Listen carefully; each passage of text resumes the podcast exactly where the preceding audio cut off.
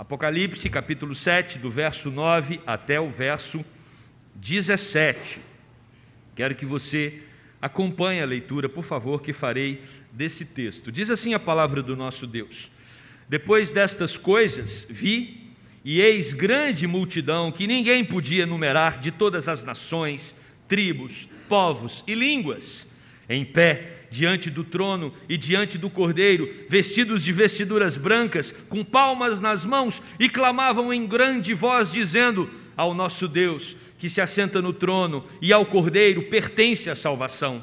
Todos os anjos estavam de pé, rodeando o trono. Os anciãos e os quatro seres viventes e, o ante, eh, e ante o trono se prostraram sobre o seu rosto e adoraram a Deus, dizendo: Amém o louvor e a glória e a sabedoria e as ações de graças e a honra e o poder e a força sejam ao nosso Deus pelos séculos dos séculos. Amém.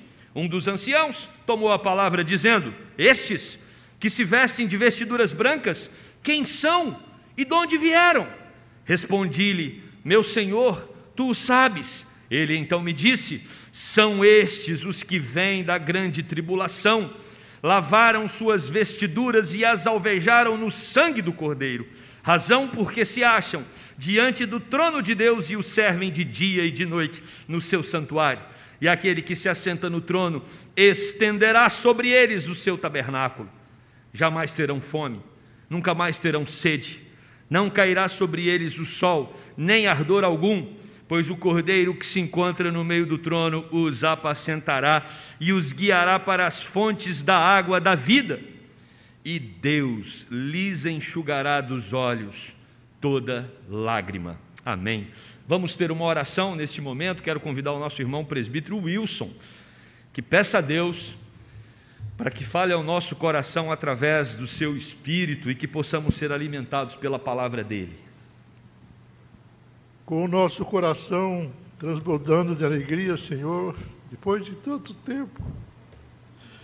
Eu me volto a Ti, Senhor, clamando, Senhor Jesus, que fale conosco agora, Senhor. Amém. Que a Tua palavra, Senhor, penalize os nossos corações. Que nós possamos, Senhor, seguir os Teus passos, Deus amado. De sermos abençoados, Senhor, diante de Ti, para a vida eterna. Nós te oramos, te pedimos, suplicamos sempre em nome de Cristo Jesus, o nosso Senhor, o nosso Salvador. Amém. Amém. Será que nós realmente queremos ir para o céu? Talvez no automático você responda: Claro que sim, pastor. Claro que eu quero ir para o céu. Mas aí eu vou insistir na pergunta: será que a gente quer ir mesmo? E aí tem uma outra pergunta depois dessa.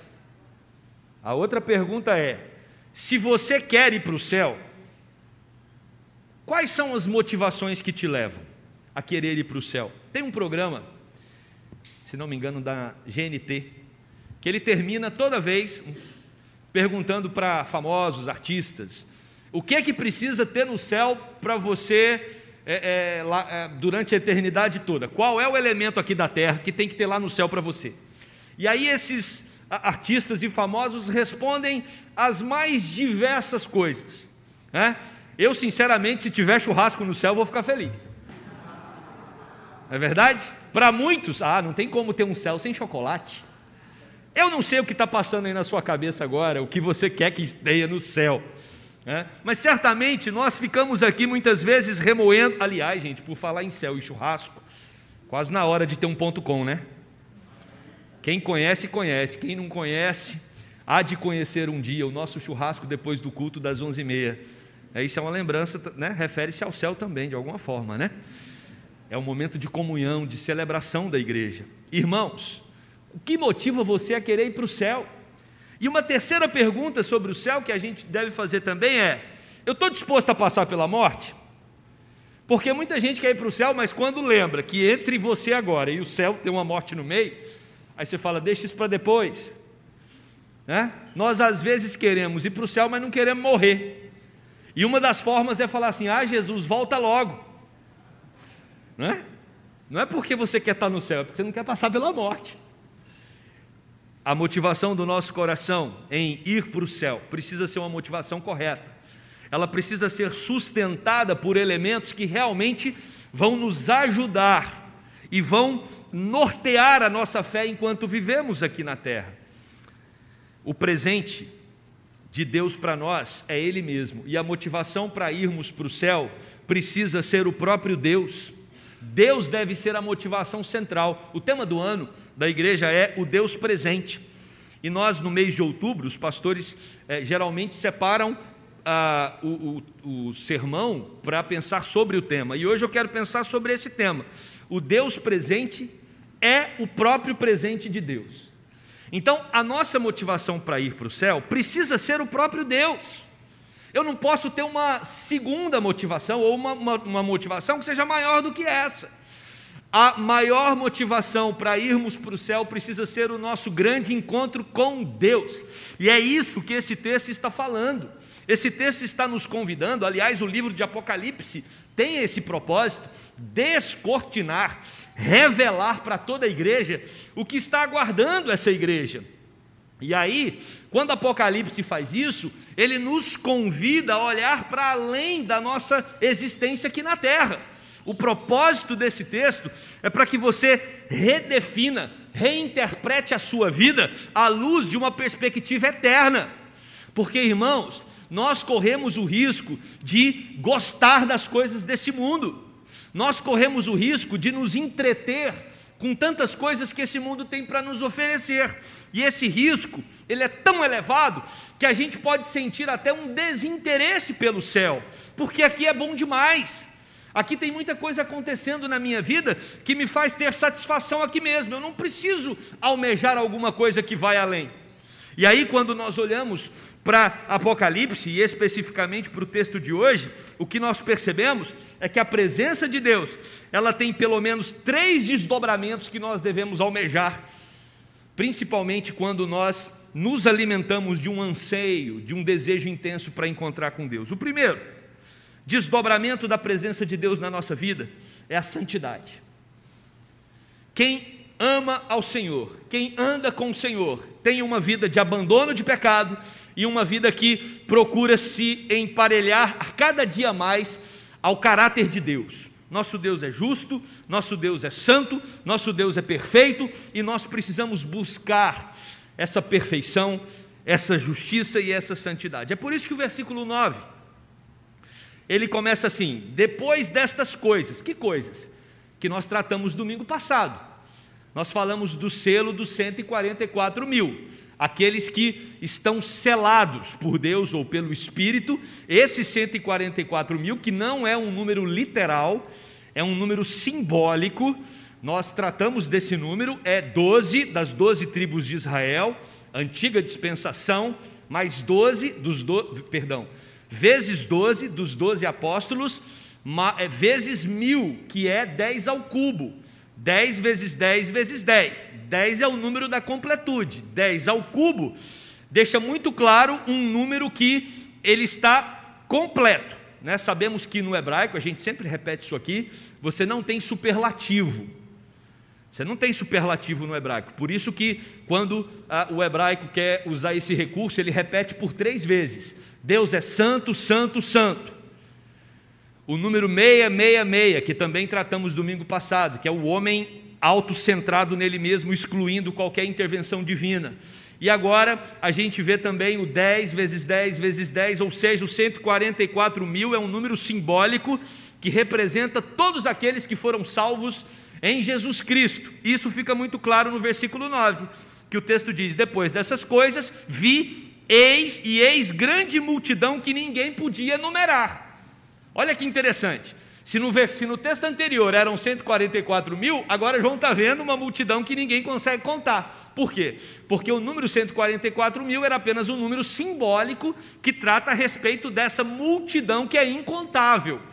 Multidão essa, como o próprio texto diz, que agora também não está mais restrita nas doze tribos de Israel, como ficou ah, enfatizado no texto anterior, mas agora eles são de todas as nações, tribos, povos e línguas. Não há mais um, um critério nacional. A salvação se estendeu aos gentios. Todos, através de Cristo, podem ter pleno relacionamento com Deus. E o texto vai dizer que existe uma característica dessa multidão que João está vendo. João está tendo uma visão. E a característica dessa multidão incontável é que eles estão com roupas brancas, puras, limpas, que é um símbolo de santidade. No céu, nós experimentaremos de uma santidade que nunca conseguimos acessar aqui na terra, porque nós estaremos completamente redimidos, nós já, é, já, já estaremos absolvidos da acusação, por quê? Porque quando nós chegarmos diante do Pai, o filho vai dizer: Esse foi lavado pelo meu sangue, esse é purificado, não há pecado nele. Não é porque nós não pecamos aqui, é porque o sangue de Jesus nos purifica de todo pecado. Por isso vestiremos essas roupas brancas, que é símbolo de pureza e santidade. E meus queridos, se nós queremos ter acesso a esse momento na eternidade, isso começa aqui na nossa luta contra a desobediência, contra tudo que desagrada a Deus. O texto também vai falar nesse verso de número 9 que essa multidão está com palmas nas mãos. Isso se refere, né? Dá para a gente fazer um paralelo com aquele texto quando Jesus entra em Jerusalém e a multidão está ali com palmas, ovacionando Jesus, é o Rei dos Reis, o Senhor dos Senhores, mas aquela multidão tinha na mente um governo político. O que nós percebemos aqui em Apocalipse é que o governo de Jesus não está limitado a uma nação num determinado tempo aqui na terra. O governo de Jesus é eterno e aqueles que foram salvos, remidos pelo sangue dele, estão agora euforicamente adorando e bendizendo e celebrando a vitória em Cristo Jesus. É por isso que nós ceamos, porque nós nos alimentamos espiritualmente dessa expectativa. E o texto diz mais, versículo 10, que essa multidão está clamando, e clamando aqui, irmãos, é, eles estão é, é, gritando, né, falando em alta voz, o texto enfatiza, e clamavam em grande voz, dizendo: Ao nosso Deus que se assenta no trono e ao Cordeiro pertence a salvação. Eu quero enfatizar duas questões nesse texto. A primeira delas, tem uma multidão de toda tribo, língua e nação. E todos eles estão clamando em uníssono. Para você clamar em uníssono, isso tem que ser inteligível. Para ser inteligível, tem que ser uma língua só. Então nós temos uma curiosidade aqui. Apesar de ser de toda tribo, língua e nação, as pessoas estão adorando numa única língua. Qual é essa língua? Não sabemos, não ouse. Não sabemos. Mas sabemos que o que isso quer dizer quer dizer o efeito contrário ao que aconteceu em Babel. Precisamos voltar lá em Gênesis, quando Deus manda o dilúvio, e aí os que os descendentes de Noé, eles reunidos ali, eles têm um, um, um pensamento contrário ao que Deus havia falado. Deus disse: Olha, eu não vou mandar outro dilúvio. Mas aí os descendentes de Noé pensaram assim: no passado, Deus exterminou a humanidade com um dilúvio. Vamos ser mais espertos do que Deus. Vamos construir uma torre enorme. O texto ainda dá detalhes da torre. Ela era construída com tijolos bem secos e betume. Para quê? Se viesse um outro dilúvio, não ia atingir aqueles que estavam em cima da torre. E aí eles falaram: vamos fazer essa grande torre. Se Deus mandar um outro dilúvio, não está assim no texto, mas a ideia é essa. Nós tornaremos célebres os nossos nomes e vamos falar para Deus: ah, Deus, achou que ia novamente nos exterminar aí, fomos mais espertos do que você. Irmãos, tem um dado interessante nisso. Às vezes nós acreditamos que é possível construir uma vida melhor aqui nesse mundo do que o projeto de Deus para nós. E, por vezes, encontramos pessoas que se achegam a Deus e dizem assim: Aí, Deus, está vendo tanto que eu sou feliz sem você? Eu consigo muito bem viver sem a tua companhia, sem o teu amor, sem um relacionamento íntimo contigo. E aí o que nós temos é que Deus confunde as línguas e aquele projeto vai por água abaixo o projeto da Torre de Babel. E se espalham pelo mundo pessoas que agora estão falando línguas diferentes, daí nascem as nações. Mas em Cristo Jesus, todos aqueles que estão espalhados em tribos, povos, nações com línguas diferentes, eles se unem e eles clamam em uma só voz: dizendo que em Jesus todos nós temos a salvação. Irmãos, isso é maravilhoso. No mundo que às vezes enfatiza tanto as inúmeras desigualdades, no mundo que enfatiza as diferenças, Jesus Cristo, ele mostra para nós que através dele nós temos uma unidade, somos o povo de Deus e nós viveremos na sua presença para todos sempre. A ênfase do cântico é a salvação em Cristo Jesus. E aí nós percebemos o segundo ponto para vivermos o presente de Deus, que é a própria presença. O primeiro é a santidade. Se você quer experimentar o presente e a presença de Deus, vive em santidade. Busque aquilo que Deus tem como proposta para a sua vida. O segundo ponto, se você quer usufruir da presença e do presente de Deus, entenda que a plenitude da vida, o sentido da nossa existência, o nosso propósito está em adorar ao Senhor. E aí nós temos um dado: se a gente tem dificuldade de adorar a Deus aqui na terra, se nós temos dificuldade de ficar um tempo em comunhão com os irmãos, né? e logo às vezes, porque tem muita música ou porque o sermão não acaba nunca, é, é, a gente já começa a ficar incomodado porque quer ir embora, e às vezes isso é justificável, mas se você não tem muito prazer nas coisas de Deus, isso é um sinal de que você talvez não esteja muito interessado no céu. Se a vida de meditação na palavra não é algo que te dá prazer, se a vida de oração é algo desinteressante para você, esses sinais, eles podem estar evidenciando, podem ser um diagnóstico de que o céu não é alguma coisa interessante para você. Porque tem uma outra agenda que você está vivendo aqui na terra e Deus está excluído dessa agenda. Deus não é a prioridade dessa agenda. E se Deus não é a prioridade da nossa agenda, o que, que eu vou fazer no céu?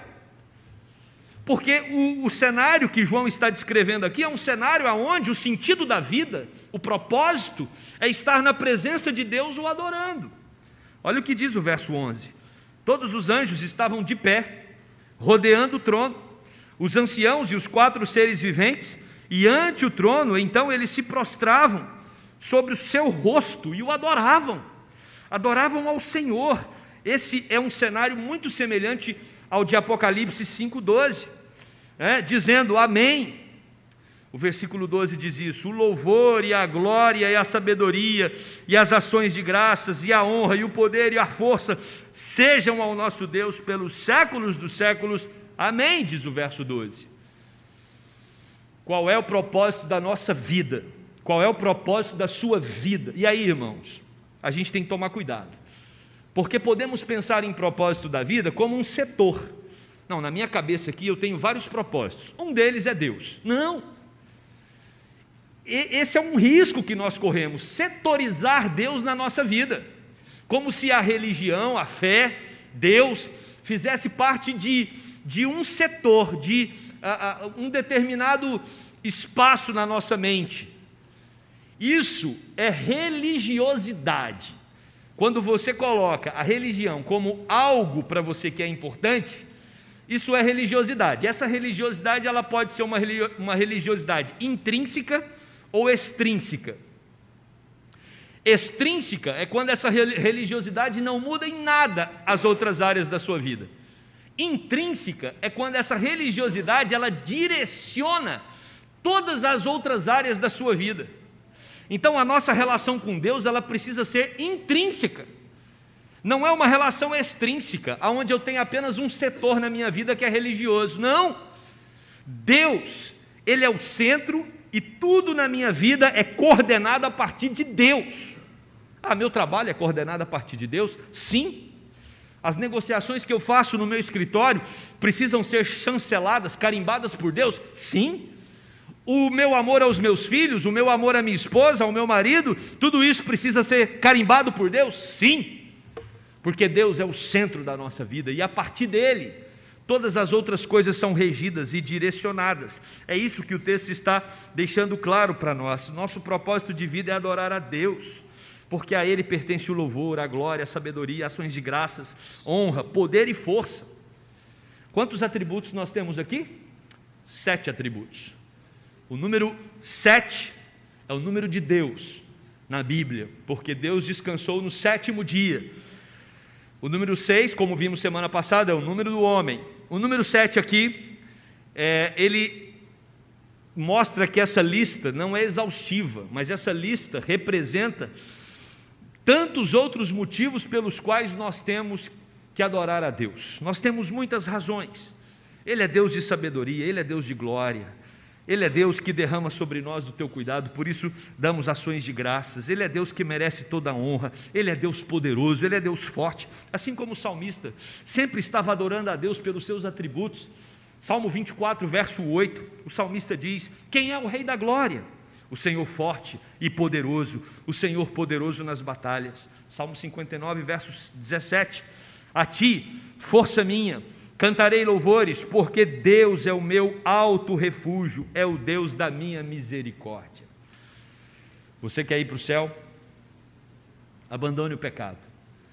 Você quer ir para o céu? Deus precisa ser o centro da sua vida, o sentido da sua vida, o propósito da sua vida. E como eu percebo isso? Quando Ele rege todas as outras áreas quando Ele é o centro da minha vida, Ele é a razão da minha adoração. Eu tenho motivos para cantar, eu tenho motivos para adorar, eu tenho motivos para bendizer o Seu nome, e faço isso não só na igreja, ou num ou noutro momento específico, mas eu faço isso o tempo todo, a todo momento. Estou bendizendo, louvando e engrandecendo ao nome de Deus. Isso é um exercício, é um treino para quem quer ir para o céu porque lá é isso que faz, faremos. Adoraremos a Deus, na presença dEle, o tempo todo. Isso precisa ser algo que faça sentido para nós aqui. O verso 13 vai nos mostrar um terceiro desdobramento da presença de Deus em nossa vida como sendo o grande presente: a liberdade. Primeiro, santidade. É o Deus que nos separa. Segundo, propósito, sentido de vida. Terceiro, a liberdade. Deus veio nos libertar. Um dos anciãos, versículo 13, tomou a palavra, dizendo: Esses que se vestem de vestiduras brancas, quem são e de onde vieram? Um ancião. Ele interrompe ali aquele momento para fazer uma pergunta para João: João, quem são esses que estão de branco? De onde eles vieram? É curioso, porque a gente precisa voltar lá no capítulo 5, versículo 5. Porque também existe um outro diálogo ali entre João e um ancião. E lá o ancião conversa com João, porque João está preocupado. Ele viu o livro da vida, só que esse livro está selado. E João cai em desespero. Porque quem vai abrir o livro, quem vai acessar os nomes daqueles que estão ali dentro do livro? E aí o anjo, o, ah, perdão, o ancião diz para João, Apocalipse 5,5: Não chores, eis que o leão da tribo de Judá, a raiz de Davi, venceu para abrir o livro e os seus sete selos. O ancião diz para João: Fique tranquilo, João, não se desespere, porque o leão da tribo de Judá, a raiz de Davi, venceu. O livro vai ser acessado e todos os que têm o nome ali dentro serão salvos. Olha que curioso, no capítulo 7, o ancião volta para João e fala: Quem são esses aí, João? Com vestes brancas. E João então responde ao anjo: Meu senhor, perdão, ao ancião: Meu senhor, tu o sabes. Ele então me disse: João, são estes os que vêm da grande tribulação, lavaram suas vestiduras e as alvejaram no sangue do cordeiro o ancião está respondendo aqui um diálogo que ele começou com João lá no capítulo 5. O livro foi aberto, os nomes estão ali. E os nomes de quem? Daqueles que estão usando vestiduras brancas. E quem são esses que estão usando vestiduras brancas? São aqueles que foram lavados e remidos pelo sangue de Cristo. O céu está reservado para você. E nós precisamos crer nisso. Isso precisa aquecer os nossos corações porque senão nós teremos as mesmas aflições dos incrédulos. Nós ficaremos aqui com a nossa mente preocupada com as coisas desse mundo e esquecemos que nós temos uma outra dimensão. Aí, meus irmãos, João, o, o ancião diz para João: João, esses aí, eles saíram da grande tribulação. Essa grande tribulação aqui, se você for pegar as inúmeras interpretações possíveis, você vai ver que existe uma guerra teológica para dizer o que significa a grande tribulação. Só que eu vou dizer para você que não só essa interpretação da grande tribulação, como a interpretação de todo Apocalipse, de acordo com a teologia reformada, a igreja presbiteriana, é a que menos fornece conteúdo para Hollywood produzir filme. Nós é, olhamos para esse texto e percebemos que a grande tribulação já é, já é. Ela não vai acontecer em mil anos, nós não entendemos dessa forma. Já estamos na grande tribulação, já estamos vivendo o milênio, já estamos sofrendo, já estamos num momento difícil. Não vai ter um outro momento especial. Nós entendemos que esse momento ele se inicia a partir do momento, a partir do tempo em que Jesus é assunto aos céus e os apóstolos são degolados pela sua fé. A igreja é perseguida. Nero fazia festas com cristãos queimando em tochas. Que grande tribulação pior do que essa? E aí talvez você pode dizer, mas hoje nós estamos vivendo dias tranquilos.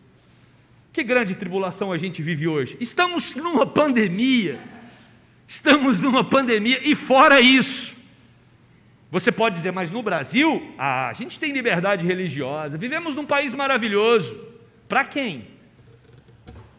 Ontem tivemos um encontro com os nossos adolescentes aqui na Gávea, uma mini conferência, tratando sobre sexualidade e gênero. Pergunta para um adolescente qualquer, tem alguns deles aqui, ó. Quando terminar o culto, você pergunta para ele. Qual a reação os seus colegas vão ter na sala de aula se você expressar a sua fé e falar que você crê em Adão e Eva e que Deus fez homem e mulher? Fala para os adolescentes expressarem isso na sala de aula. E você vai ver se eles não serão intelectualmente torturados excluídos. Quer falar para mim que hoje não tem perseguição? Ela não é física, mas ela é intelectual. O outro pode pensar e expressar o que pensa. Você não pode. Porque se você falar o que você pensa, você automaticamente é rotulado. Vivemos dias difíceis. E não se engane. Temos que orar pelas próximas gerações e trabalhar para que elas tenham estrutura espiritual para suportar o que vem por aí. Dias difíceis, dias difíceis, dias difíceis. A grande tribulação ela já acontece. A fé já morreu na Europa. A fé já morreu na Europa.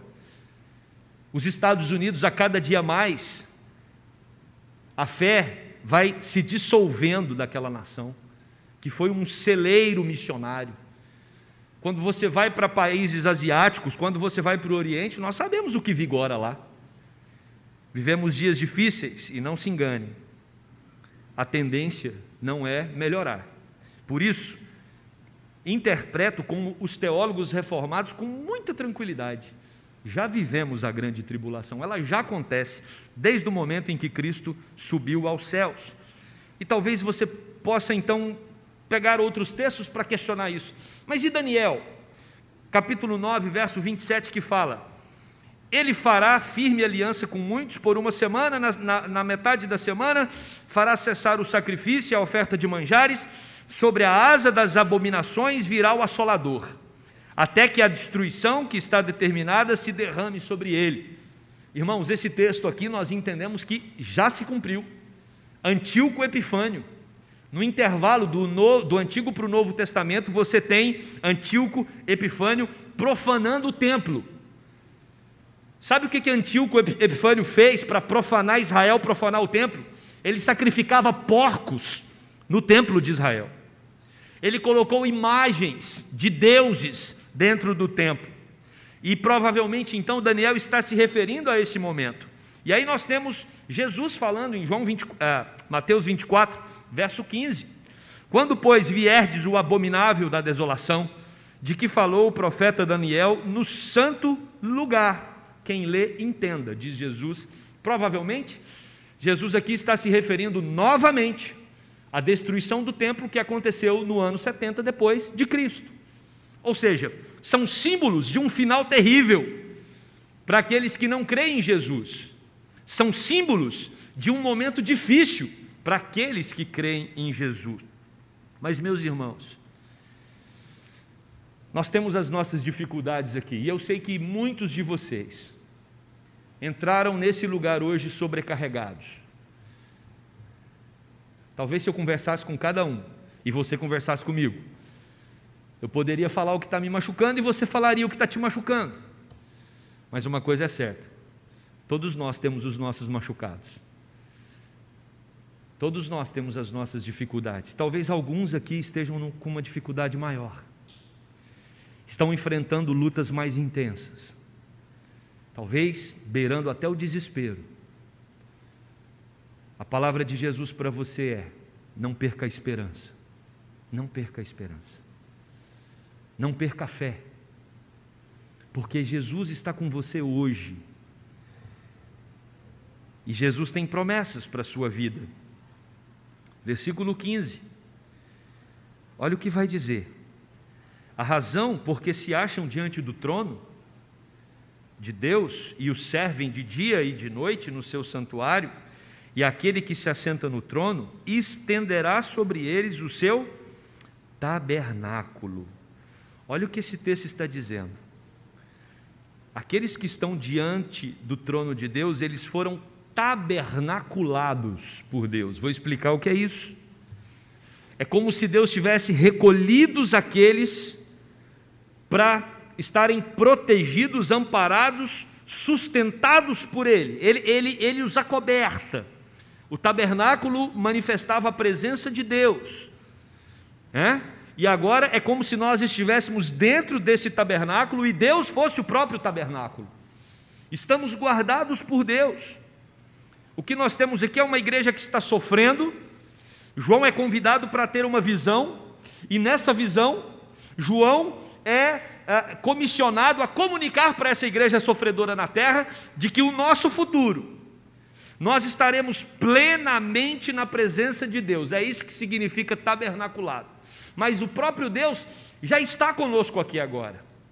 É essa certeza que você precisa ter diante do seu sofrimento. Você não está sozinho, você não está nesse mundo é, é de um lado para o outro, é, é, à mercê do acaso. Não! O Espírito Santo de Deus já habita no coração daquele que crê em Jesus, e há de chegar o dia em que essa habitação será plena, sem pecado, sem nada para obstruir. Essa é a esperança que devemos ter. E o texto diz então: lá no céu nós não teremos fome, nunca mais teremos sede, verso 16. Não cairá sobre eles o sol nem ardor algum, verso 17.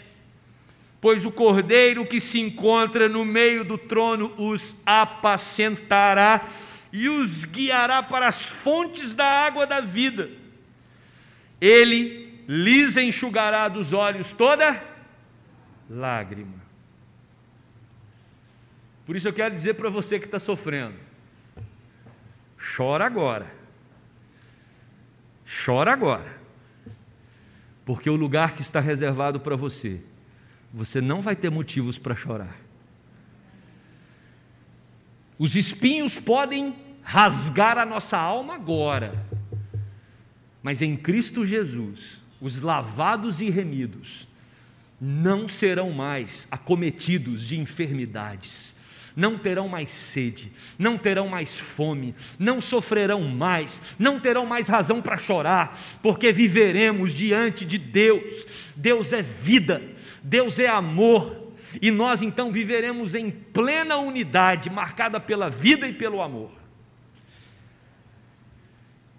Você que está sofrendo, Fique tranquilo. O lugar de sofrer é aqui. Redefina a sua vida na perspectiva eterna.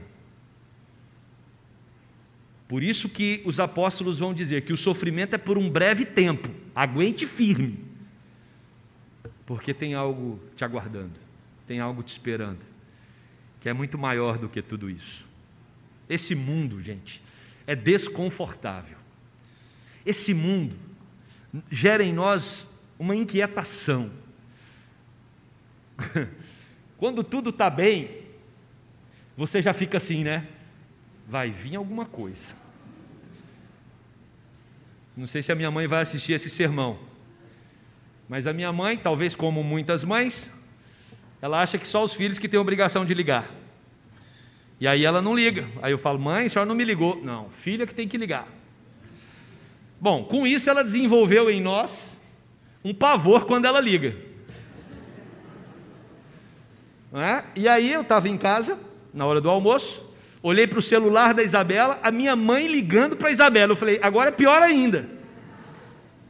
E eu atendi. Falei, mãe, o que, que aconteceu? Ela, meu filho, você está me pedindo 6.728 reais aqui para quê? Eu falei, mãe, a senhora caiu num golpe, mãe. Não deposita, não. Ah, se bem, deposita aí, mãe. Não, não falei isso. Irmãos, nós precisamos entender que os nossos dias aqui nessa terra, eles são dias que a qualquer momento a gente pode receber uma notícia dura, difícil. E não tem notícia pior do que a morte. Não tem notícia pior que a morte. Receber uma notícia de uma enfermidade abate a gente. Receber uma notícia de qualquer outro problema abate a gente, mas quando você recebe a notícia, fulano morreu.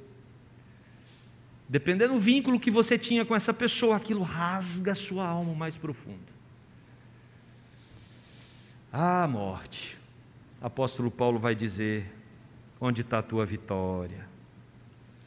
Você perdeu morte. Jesus Cristo ressuscitou. Nem a pior das notícias é capaz de tirar a alegria do nosso coração. Nem a pior das notícias. Porque morrer significa estar com Cristo. E eu quero concluir esse sermão. Eu comecei perguntando: Você quer ir para o céu? Será que quer mesmo? Uma forma da gente saber se quer ir para o céu é o medo que a gente tem de morrer. Olha a conta, a conta não é muito complicada, não. É difícil de viver, mas de entender é fácil. Se eu estou me alimentando das coisas eternas, se eu estou me alimentando da presença de Deus, tudo nesse mundo se torna menor. Se tudo nesse mundo se torna menor, fazer a transição desse mundo para essa realidade é difícil ou é fácil? É fácil. O problema é quando nós estamos centrando nossos corações no mundo. A gente fala que quer ir para o céu, mas o coração está aqui. Aí a gente pensa assim: mas se eu morrer, eu vou ter que deixar isso, eu vou ter que deixar aquilo, como é que vai ser isso, como é que vai ser aquilo? Gente, quantos já morreram e, e o mundo continuou? Qual a chance que tem do mundo se desestabilizar com a nossa ausência? Já está desestabilizado, né? Então, nós precisamos fazer a conta correta. A conta correta é: o grande presente de Deus é a própria presença do Senhor. E não tem como ter essa presença de maneira plena, a não ser que a gente passe pela morte ou que Cristo volte e a gente encontre com Ele. Vamos mudar a nossa relação com a morte. Vamos entender que aqui tem as coisas boas, que até o próprio Deus é quem nos dá, mas tem um mundo muito melhor nos aguardando. E quando Deus nos chamar para esse mundo, abra o sorriso do seu coração e diga: estou indo, estou indo para o lugar aonde não tem sede, não tem fome, aonde não tem tristeza e aonde não cairá nenhuma lágrima dos meus olhos Estou indo para a presença de Deus. E lá viverei por toda a eternidade com os santos. Essa é a nossa fé. Esse é o grande presente do Senhor para nós. Que os nossos corações se incendeiem com essa grande verdade de vida eterna. Porque foi para isso que Jesus Cristo morreu e ressuscitou para que tenhamos plena comunhão com o nosso Deus em Cristo Jesus. Amém? Vamos orar. Querido Deus, aqui estamos nós. Aqui estamos nós. Vivendo num mundo, Deus, que é um lugar que nos machuca.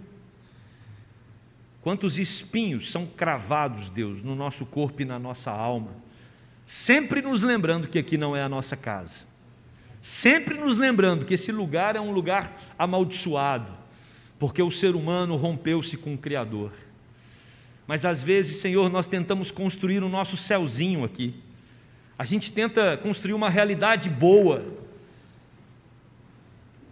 e quando isso acontece, corremos o risco de esquecer que uma realidade maravilhosa está guardada para nós, na tua presença. Por isso, Deus, não permita que as bênçãos que o Senhor tem nos dado aqui nos afaste de ti. Nos ajude a ver a tua presença em tudo que o Senhor tem nos dado, tanto nas coisas boas como, na boas como também nas adversidades. Nos ajude a ver o Senhor, Deus, na nossa comida, o Senhor nos alimentando todo dia nos ajude a ver o Senhor, Deus, na nossa casa, dando-nos um lugar para repousar. Nos ajude, Deus, a ver o Senhor nos nossos relacionamentos, marido e mulher, pais e filhos, relacionamentos marcados pela tua presença. Nos ajude a ver o Senhor no nosso trabalho. Nos, nos ajude a ver o Senhor, Deus, na, no nosso salário no fim do mês, manifestação da tua graça, da tua bondade. Nos ajude a ver o Senhor em tudo, Deus, porque o Senhor é o nosso tudo e tudo o que teremos nos céus e por toda eternidade. Que a tua presença, Deus, encha os nossos corações e que possamos, quando o dia chegar, entender que estamos indo para algo que é muito maior do que tudo que esse mundo tem para nos oferecer. Estamos indo para a presença plena do Senhor. Que esse seja o nosso grande sonho, o nosso grande objetivo. Nós oramos assim no nome de Jesus. Amém.